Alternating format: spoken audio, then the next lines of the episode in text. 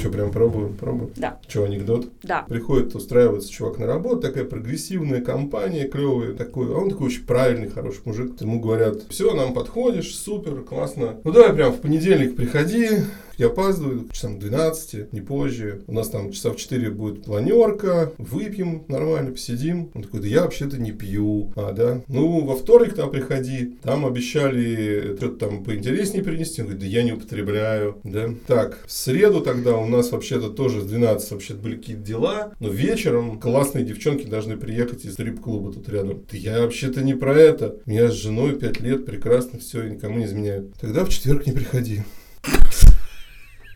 В общем, как ты понимаешь из анекдота, сегодня разговор пойдет у нас про телесное. Трогать можно будет? Кого?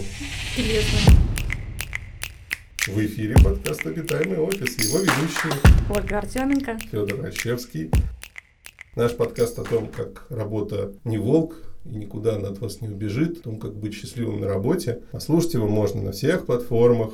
Везде и всюду. Apple, Яндекс, ВКонтакте и на всех остальных, которые только уместны в этом мире. Где, вот, собственно, грани-то дозволенного и возможного, почему тело должно быть в комфорте и как может работодатель помогать своим сотрудникам держать тело в порядке? Каким платежом красен этот долг? Мы же говорили с тобой, что планировка офиса – это как уменьшенная модель города с его кварталами. А, соответственно, люди же в этом офисе живые. Там же не все приходят застегнутые на все пуговички как прекрасно может быть тело в деле и как работодателю сделать сотрудника счастливым при помощи совсем... Ну, несложных, в общем-то, вещей. Они не то чтобы доступны прямо здесь и сейчас. И нужно, конечно, приложить усилия, чтобы эти плюшечки были правильно сделаны и не мешали никому работать. Но, в общем, мы поговорим про разные аспекты телесного в офисе. Я предлагаю начать с дресс-кода и того, каким лето было разным, будем прямо говорить. Зато осень жаркая. Зато осень прекрасно. Ну, тут нюансики есть. В Петербурге лето было жара просто невероятно все три месяца, а сейчас наоборот. Зато вот сейчас Москва дала вперед. Слушай, я шла. вообще заметил, что в Питере, Петербурге, извините меня, дорогие петербуржцы, очень другая относительно Москвы уличная культура тела, скажем так, летняя. Ну, прям приезжаешь в Петербург, я был во время экономического форума в Петербурге было очень жарко. И у тебя ощущение, что это все-таки курортный какой-то практически город. То есть количество, скажем, обнаженных участков тел обоего пола, оно прям в разы заметно выше, чем в Москве. То есть в Москве как-то принято более какая-то аскетичная манера одеваться. Как ты, в принципе, относишься к, скажем, летнему раздеванию, походу в офис в таком практически пляжном наряде? Что думаешь про это? Я всегда отношусь к той золотой середине, которая считает, что главное, чтобы было удобно, и человек выполнял все свои обязательства, но при этом не отвлекал других своими отношусь к золотой середине. Так как у меня как раз мой офис посещают самые разные сотрудники, самые разные люди, которые в него заходят, я тоже насмотрелась за это лето на всякое, но сама остаюсь очень таких в приличных рамках. Вот где граница между уместным оголением в офисной среде, где вот эта граница пролегает, очень, э, мне кажется, это очень сложно выбрать, да, и всегда твоя свобода в том, как ты одеваешься, она не должна ограничивать свободу других людей в том, чтобы этого, например, не видеть. Это там одна точка зрения. С другой стороны, может быть, э, внутри культуры компании абсолютно все равно, как ты выглядишь, главное, как ты круто делаешь свою работу. И это я тоже могу понять и принять, потому что сегодня мы, положим, компания запрещает там, юбки выше колена носить, завтра там, нужно будет всем одинаково постричься, э, послезавтра сбрить там бороды, я не знаю. Ну, то есть степень вмешательства чего-то, что тобой управляет, ну вот скажем, в рабочем пространстве, это, наверное, руководство компании, ее цели, там, миссии, ценности и так далее. Как оно сильно влияет на твое тело, как оно хочет быть, вмешиваться, скажем, в твое телесное поведение, я думаю, что вот тут всегда всегда это, это очень большая философская проблема. Ты к кому относишься? Тем, кто лишь бы хорошо работали? Или Я, тем, да. кто... Мне все это все равно. Синие волосы, татуировки, голые животы, там э, колени и так далее. Мне совершенно все равно. Я смотрю на личности, а не на физические какие-то особенности. Мне кажется, что если человеку не мешает в работе его внешний вид, это ок. Если, ты же понимаешь, еще выбор модели поведения. Можно, Конечно. Можно целиком быть застегнутым на все пуговицы строгим, но быть пошляком и этим или там допускать, допускать сексистские шутки или там сексуализировать своих коллег, как-то объективизировать неправильно, то будет гораздо больше мешать и у- там портить, скажем, рабочую атмосферу, чем если бы ты ходил в шортах, но при этом молчал.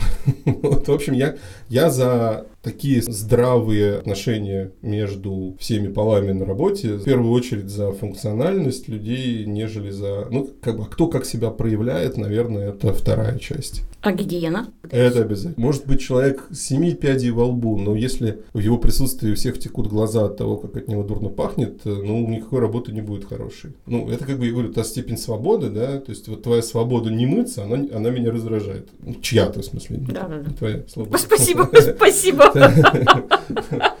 Мы редкий случай, когда не по видеосвязи записываемся в одной прекрасной нашей телефонно-подкастной комнатке в офисе. И могу заверить, что Ольга Игоревна чудесно благоухает э, духами. Ну, конечно, конечно, особенно летом. Блин, ребята, следите за собой, используйте антиперспиранты, не носите слишком синтетическую одежду, если вы можете. Это, правда, проблема бывает. А еще проблема про зиму. Так. Носочки надо менять почаще. И смотреть под ноги, не наступать в лужи, и не ходить в мокрой обуви вонючей. Потому что тоже одно из гигантских, бомбических болевых ощущений в офисах больших компаний сделайте нам проветриваемые ящики для обуви. Обувь плохо пахнет. А сушилки есть в офисах для обуви? Ну, Ставят? прям сушилки-сушилки я не помню, но проветриваемые шкафы, в котором проведена дополнительная вытяжка с задней стороны э, и сделаны дырки, Мгм. ну, вообще полки с дырочками и с пандонами пластиковыми, чтобы туда стекало, да, да, Огонь. это норм. Прям, прям сумер. Следить за гигиеной нужно обязательно. Ну, вообще, наверное, нам, поскольку мы все-таки подкаст об э, офисной архитектуре, можем начать с того, что совершенно очевидно, что гардеробные комнаты или гардеробы, а может быть и санузлы, должны все-таки помогать людям соблюдать свою вот эту вот ту самую золотую середину и не только летнюю, но и зимнюю, скажем так, гигиену. Это крайне важно, особенно летом. В общем, что с этим нужно сделать? Гардеробные бывают разные. Бывают э, просто, чтобы мы пришли, повесили Ну, шкаф встроенный. шкаф, да, встроенный. А бывают пространства, в которых человек может спокойно переодеться. Правильно понимаю? Да, наверное. А некоторые офисы оборудованы в том числе и душевыми для того, чтобы вот, человеку вот было приятно. Я и клоню, что почти, мне кажется, уже почти стандартом становится наличие в офисе хотя бы одной, лучше двух душевых кабин разного пола, чтобы они были. Очень многие люди и летом, и начиная с весны до поздней осени ездят, например, на мотоциклах. И это отдельная вообще история, потому что мотоциклетная одежда, она достаточно громоздкая, и ее нужно целиком переодевать для того, чтобы в офисе потом нормально себя чувствовать. И мы не раз сталкивались с тем, что для мотоциклистов специальные нужны шкафчики специальных размеров для хранения шлемов и так далее, и так далее. Вот это вот прям какая-то такая штука, которая должна постепенно-постепенно стать общепринятой, мне кажется. Сюда же можно отнести владельцев велосипедов. Большинства тоже, наконец-то, появляется культура вождения велосипедов и у нас в городах, не только в Европе. И шлемы тоже необходимо куда-то девать складывать. Велосипедный шлем, может быть, он не такой большой, как циклетный, но все равно, конечно, где-то его нужно хранить, то есть для этого нужны локеры, а может быть, эти локеры должны быть даже специальными. Что по поводу вообще занятий спортом в офисе? Вот ты считаешь, это нормально или это какой-то немножко перегруз, излишество и так далее? Что ты про это Я, думаешь? честно говоря, если бы у меня была возможность заниматься спортом в офисе, я была бы просто невероятно счастлива, потому что мне не нужно было тратить уйму времени на дорогу. М. Прийти, взять с собой сумку, в нее вынуть какие-то вещи, взять это все потащить, еще куда-то доехать, даже, даже не знаю, машина, такси, неважно, как бы, да, но это все равно неудобство, тратится, просто жжется очень много времени. А если бы спортзал был в офисе, это просто мечта. Пришел, отработал, позанимался. А, кстати, у меня был прекрасный опыт. Я одно время э, вела пиар и продвижение у одного из самых известных комплексов э, водных э, в Петербурге. М. Там был Водных одновременно видов спорта. водных видов спорта, да, там был одновременно спортзал и был, был бассейн. И это был прекрасный кайф того, что ты после рабочего дня ты просто спускаешься на этаж ниже, у тебя уже все, вот твой шкафчик там рядом, М. обо- обмундировался в то, что нужно, в спортивное, либо в купальник, Размундировался, нырнул, потом да. И при прекрасном настроении ты едешь домой.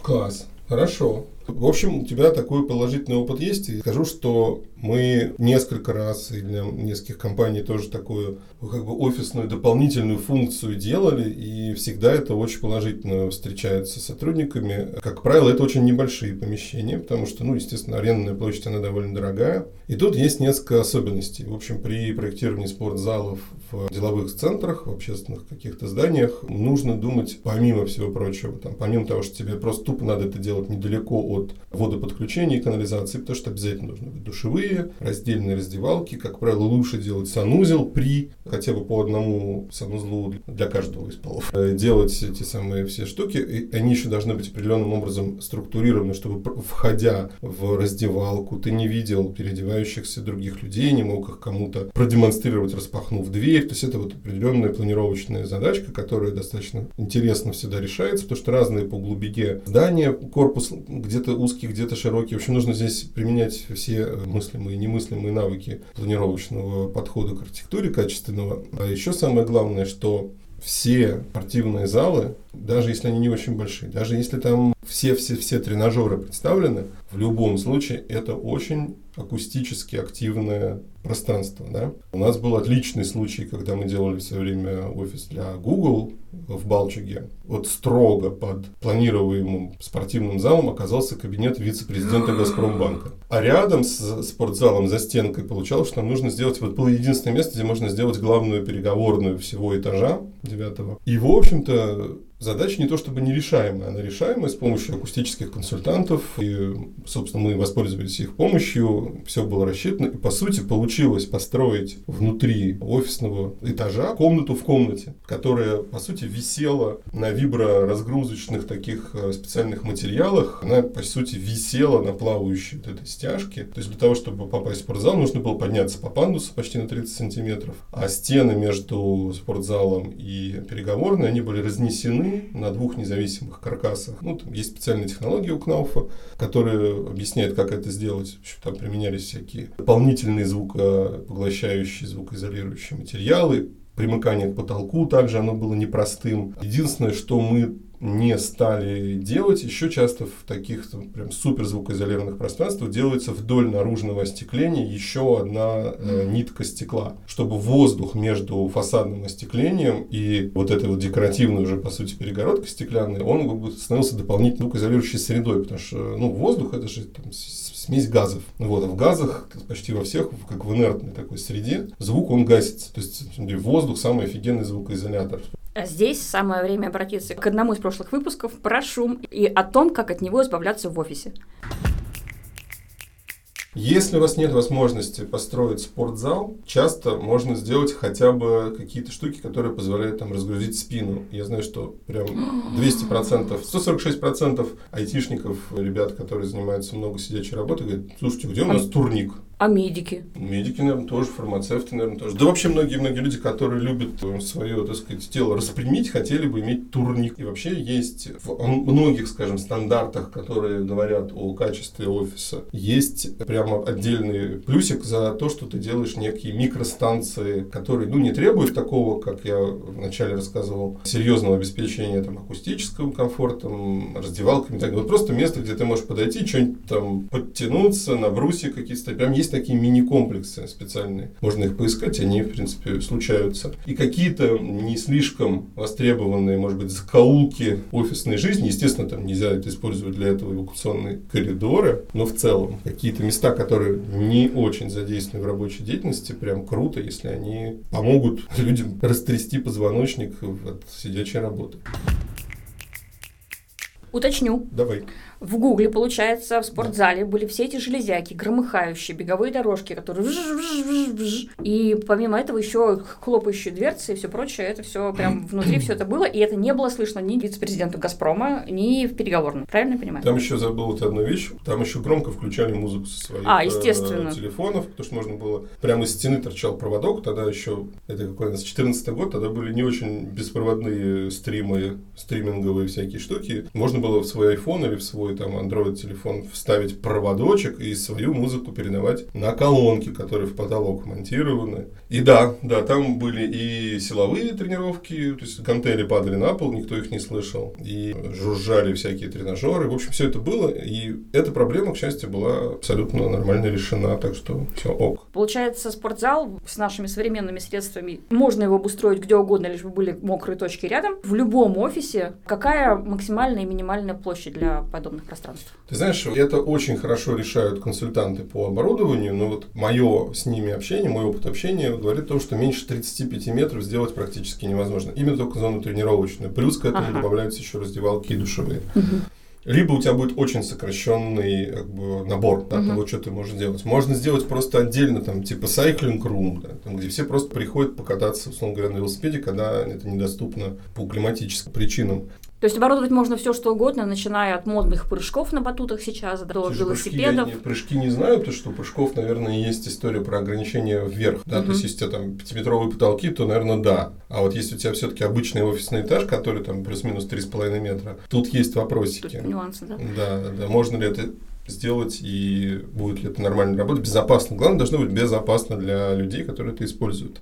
Отличный вариант. Ты выходишь с рабочего дня, забегаешь в спортзал, быстренько приводишь форму, угу. и выходишь, едешь домой. Я знаю, что очень многие люди любят заниматься утром. Или Потому утром, конечно, утром чтобы раскачать можно энергию. Можно да? приехать, да, можно как бы таким образом запустить свои все эти ну, дофаминовые помпы. А тех, кто не любит вот активно, ладно, я люблю бегать, да, а те, кто не любит бегать и... Я существую.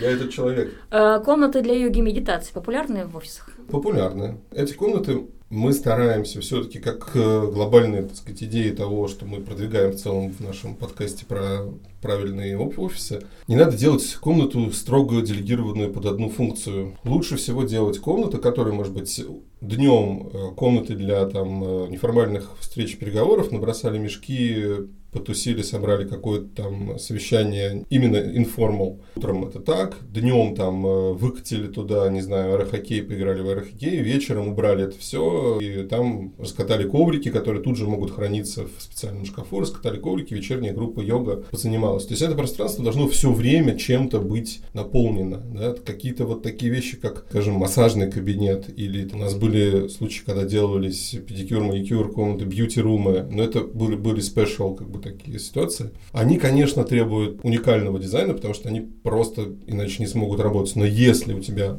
есть хоть одна возможность сделать комнату с больше, чем одним назначением, чтобы она не пустовала по полдня, то нужно именно так поступать. Площадь стоит денег, аренда достаточно дорогая, нужно все время пытаться оптимизировать и делать мультифункциональное пространство. Такое пространство мы сделали в офисе Sanofi. Оно выходит в атриум, то есть с ним не соседствуют никакие рабочие помещения, оно такое более-менее соединенное от всего. Там есть э, небольшой, небольшая трибуна-подиум с ящиками внутри, в которые можно убирать предметы для разных способов существования этой комнаты и канцелярку, и магнитики, стикеры, если она используется как room.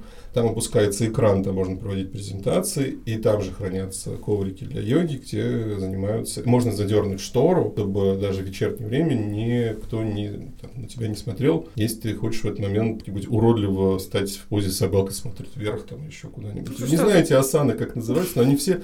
Ну, как бы я человек, который ужасно неловкий и не скоординированный. Я панически боюсь этих... Меня может так заклинить, что не расклинит больше никогда нужно будет вызывать, э, чтобы меня автогеном вырезали из себя. Если я встану в какую-нибудь позу собаки, смотрящей вверх, а по поводу бьюти-румов, угу. интересный у нас был опыт работы с большим издательством, которое издавало не, несколько самых таких крупных журналов о красоте и моде, руководствуясь той же идеей, что людям, которые от этого издательства ездят на всякие модные показы, на всякие презентации брендов и так далее, и так далее, у них просто не хватало бы времени пойти в какой-нибудь салон красоты, и у них были там эти специальные мейкап или бьюти-румы, где они могли привести себя в порядок, помыть голову, сделать укладку, ноготочки там и так далее, и так далее. То есть всегда есть Это взаимосвязь. все-таки существовало все это время. Обалдеть! Ты не представляешь, сколько я страдаю уже в этом мире, что понимаю, что не нужно на маникюр убивать два часа своего времени. Это просто кошмар. Такая вот специализация. На самом деле в одной из технологических компаний тоже были для ноготочков там и так далее эти плюшки, фишки. Да, кто-то считает, что это излишне балует сотрудников. Типа, ну это какое-то уже чрезмерно, это все too much. Но фак- по факту вы получаете просто больше лояльности и больше времени, того самого личного времени вашего сотрудника. Он задерживается даже иногда, может быть, дольше на работе, чтобы потом потихонечку сделать себе эти там, ноготочки. Они убегают в 5 часов, отпрашивается, чтобы потом пойти в театр там, или на ужин в ресторан. Просто это оставляет его, на самом деле, дольше внутри рабочего процесса. Хорошо, мы умеем заниматься спортом, умеем медитировать в, в пространствах в офисе, уже поняли, что умеем даже наводить красоту в специальных пространствах, которые здесь уже сразу же оборудованы. А спать в офисах можно? Ты знаешь, есть, в общем, практика, что да, Мгм. Отдельно расскажу. Есть в IT-компаниях комнаты для сна, капсулы для сна, потому что иногда бывает, что выкатывается какой-то релиз, и программисты его делают, там иногда такой, знаешь, сплошняк у них идет. То есть они утром пришли, и следующим утром э, должны его выкатить. То есть, либо если найдена какая-то там ошибка, либо если что-то там случается, может быть, это там компания, которая занимается антивирусной разработкой, там бывает, что нужно так называемые дятлы долбят вирусы и могут провести там практически сутки на рабочем месте. И, конечно, имея возможность поспать, э, хотя бы там 2-3 часа переключиться, люди, конечно, чувствуют себя гораздо лучше в такой, тем более дико напряженной интеллектуальной э, ситуации. Да? Это одна история, это производственная необходимость, скажем так. Так. Или те, кто занимается поддержкой каких-то тоже IT-сервисов круглосуточно, да, коммуникационные и так далее. Там вот бывает, что прям поспать надо, и у тебя смена так сделана. Есть вторая часть. Это так называемые комнаты передышки или комнаты головной боли. Они в некоторых компаниях, кстати, почему-то в основном фармацевтических я встречал эти headache room, да, это действительно комната, которая разрешается пользоваться не более получаса примерно. Они, как правило, очень скромно обставлены. Это просто небольшая кушетка с одноразовыми подушками, какой-нибудь там плед, приглушенным светом, либо ты вообще можешь выключить свет. Вот если ты как-то физически себя не очень хорошо чувствуешь, вот там можно абсолютно, ну, как бы социально приемлемо прилечь. Понятное дело, что это все делается ровно для того, чтобы люди не, как бы, не забивали на работу и приходили в офис спать, если они весь день, всю ночь тусили где-то и пришли и легли спать. Нет, это, как бы, конечно, не для этого делается. Это делается для того, чтобы действительно твоя функциональность в какой-то момент просто настолько падает до нуля, что тебе нужно там 15 минут, может быть, продремать. Бывает такой перепад давления, еще что-то там, не знаю, тяжелая какая-то встреча. Бывает так, что люди прилетают из командировок, каким-нибудь Мгм. неудобным утренним рейсом. И они, получается, всю ночь не спали, приехали в офис, не могли поехать домой спать, но им нужно буквально час. Вот это все, конечно, в плюсе должно быть с душевыми, с э, удобными гардеробными. В офисе Северстали, Стали в офисе продаж, там есть даже как бы такой мини-корпоративный отель на два номера, где, ну вот прям воспроизведены нормальные гостиничные номера, условно, четырехзвездочного отеля, когда люди реально прилетают из командировки и не ищут гостиницу, они заранее забронировали себе вот этот вот номер. И это прям реально гостиничный номер, ты можешь приехать, поспать. А много неудобных рейсов из Челябинска, из многих городов России, которые связаны с добывающими, скажем, или перерабатывающими производствами. Поэтому я думаю, что не только в офисе Северстали есть такие гостиничные номера внутри офиса. Всем понятно, что кулеры – одно из немых, и непозитивных олицетворений офиса. Да, согласна. Ну, вот эти вот кулеры с бутылками. э, Есть еще куча исследований про то, что если эти кулеры не промывать раз в месяц, там такое заводится, Да. что лучше облизать под крышкой унитаза. Фу, фу, божечки, фу. Хуже, кстати, хуже еще офисные телефоны, их тоже надо протирать.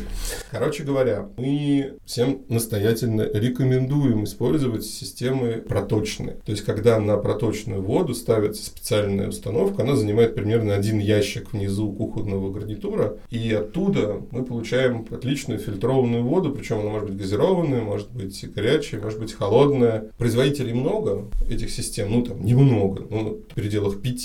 Принципиально они не очень-то чем отличаются, но в общем каждый может выбрать для себя и по дизайну, и по стоимости и так далее. То есть это в общем вещь, которую колоссальное количество экономит места, потому что хранение этих бутылок это всегда бардак, всегда это все ужасно выглядит, эти все кулеры, эти все ломающиеся стаканчики, все это подтекающее, все это какое-то, ну, сразу навевает ужасное уныние. Но помимо проточных кулеров, которые, ну, просто подсоединяются в том месте, где есть, собственно, вода на кухне, можно, в принципе, еще установить системы такой глобальные очистки. Они устанавливаются обычно целое здание, целый бизнес-центр устанавливается в подвале или в цокольном этаже, и дальше по этажам разводится уже чистая вода, и там уже не нужно столько места под фильтры и так далее, она уже глобально отфильтрована и так Фонтанчики для воды, как бы, да, которые, ну, фонтанчики, допустим, они тоже как да. краны выглядят, но они просто могут быть уже не в том месте, где прям только вода есть, а куда уже подвели этот трубопровод угу, с чистой угу. водой. То есть это такое более глобальное решение. То у нас телу нужна чистая хорошая вода, немножко спорта, немножко заботы о нем.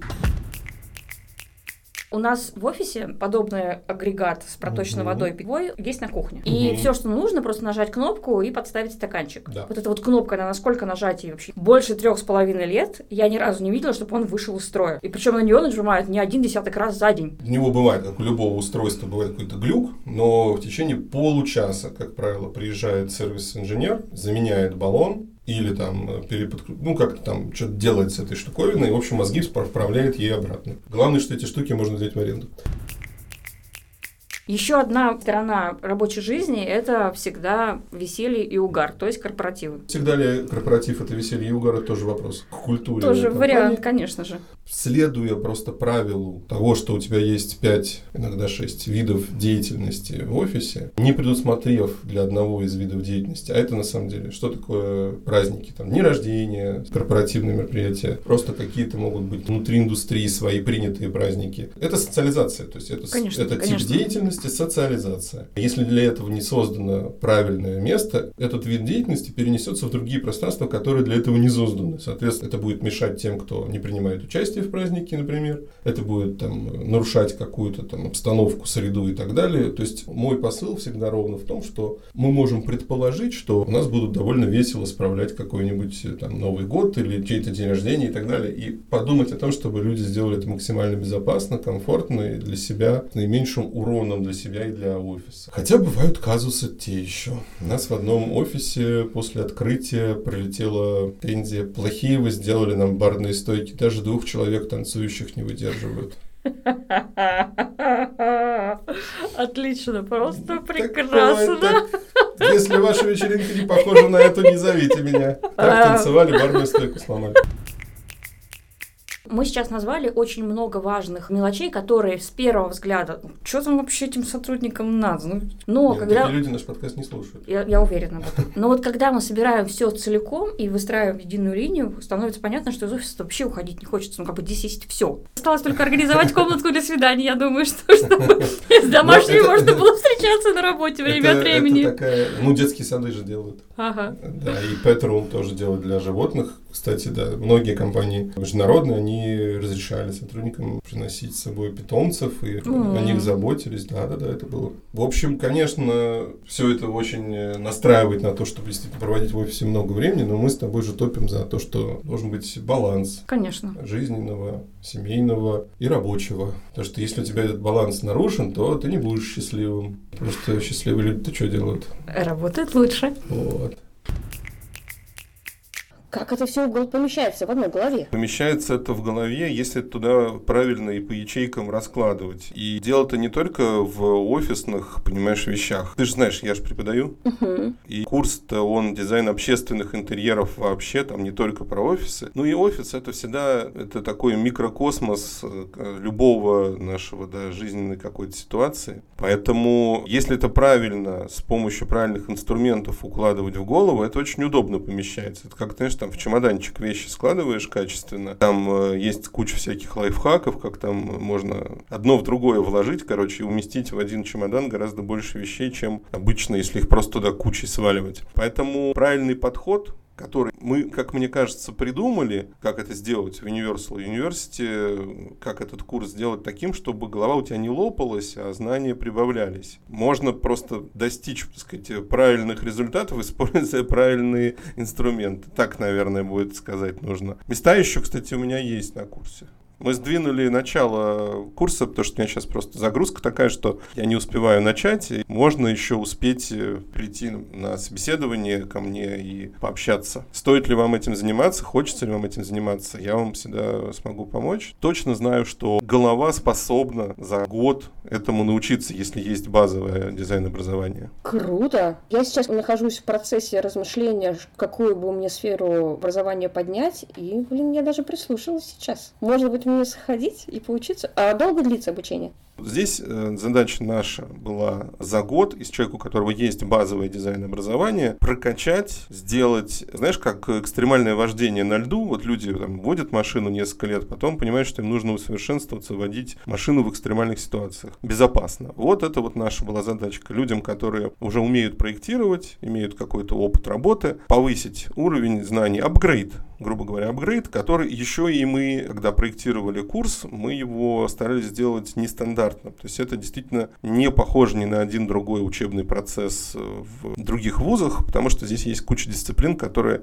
нужны потом. Курс, чем он необычен, может быть, и чем он интересен, он разбит на два семестра. Это как раз обычно, а необычно то, что в первом семестре мы делаем очень креативный проект. Э, это, как правило, какое-то общественное питание заведения. Хитро придумали, как, как достается тема. Не буду всего раскрывать. А второй семестр — это уже именно дипломная работа, после которой там есть возможность получить диплом о профессиональной переподготовке. Вот. И суть в том, что мы стараемся на этом дипломном проекте просто ткнуть пальцем там или куда-то там пойти. Вот я всю жизнь мечтал спроектировать офис э, косметической компании, вот я его сейчас буду на дипломе проектировать. Эта задача кажется нам мелковатой. Мы стараемся искать такие в России, в разных городах России, подчеркиваю, подчеркиваю, места, где мы можем городу вернуть какое-то общественное пространство, утраченное или сейчас используемое не полностью или не по назначению и так далее. То есть мы как бы очень гордимся тем, что почти все наши дипломные проекты, они решают какие-то социальные задачи, плюс к тем, что это может быть и коммерческое, в том числе пространство. Да, для нас очень важно оживлять в ткани городов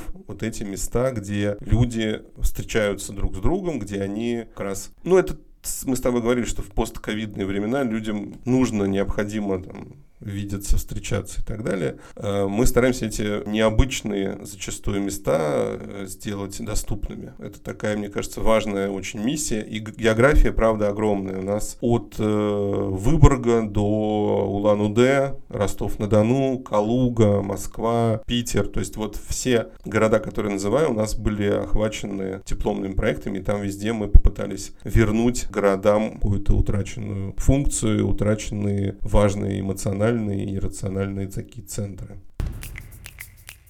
Простая и такая, знаешь, эгоистичная вещь. Я когда курс придумывал, я придумывал там так все, чтобы те сотрудники, которые я ищу на рынке, они могли ко мне прям с этого курса и поступать. Что на самом деле и происходит. Я почти с каждого года кого-то беру на работу. Вот недавно взял прекрасную выпускницу свою, которая сейчас у нас работает уже несколько дней ведущим архитектором.